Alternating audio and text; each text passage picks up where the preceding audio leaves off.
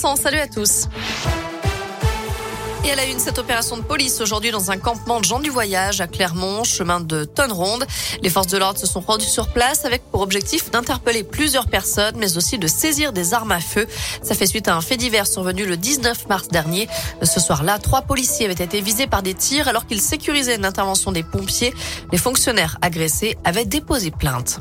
Une, retraite, une retraitée de Rion escroquée par deux faux ouvriers du bâtiment qui lui ont pris 5000 euros en liquide.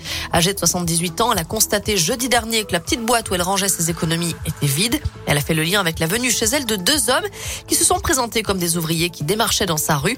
Les deux hommes ont pu être interpellés, deux frères de 25 et 29 ans, qui ont donné des versions contradictoires. Ils n'ont pas non plus pu expliquer la somme de 2700 euros en liquide découverte au domicile de l'un d'eux. Dans l'actu également, il pourrait bien y avoir des réductions, voire même des coupures de gaz l'hiver prochain. GRDF annonce aujourd'hui dans le journal Les Échos qu'il s'agit d'un scénario sur lequel travaille le distributeur en cas d'interruption totale ou partielle des importations de gaz russe. Un décret doit paraître dans les prochains jours pour annoncer dans quelles conditions ce délestage pourra être mis en place. Ça ne devrait pas concerner les, les particuliers, euh, ni les hôpitaux ou les EHPAD, mais seulement les entreprises. Et puis on a appris tout à l'heure que Decathlon suspend toutes ses activités en Russie. Dans un communiqué, l'entreprise précise, en tout cas évoque que les conditions d'approvisionnement ne sont plus réunies pour poursuivre ses activités. L'heure du dernier choix, les lycéens de terminale et les jeunes en réorientation jusqu'à minuit ce soir pour formuler 10 vœux maximum sur Parcoursup.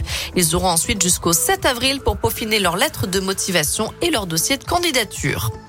Enfin en foot, France-Afrique du Sud, c'est l'affiche ce soir en match amical à Lille, coup d'envoi à 21h15, alors que le Portugal joue sa qualif pour la Coupe du Monde avec la finale des barrages face à la Macédoine du Nord. Barrage aussi en Afrique avec notamment Algérie-Cameroun, Maroc-Congo et Tunisie-Mali à partir de 21h30.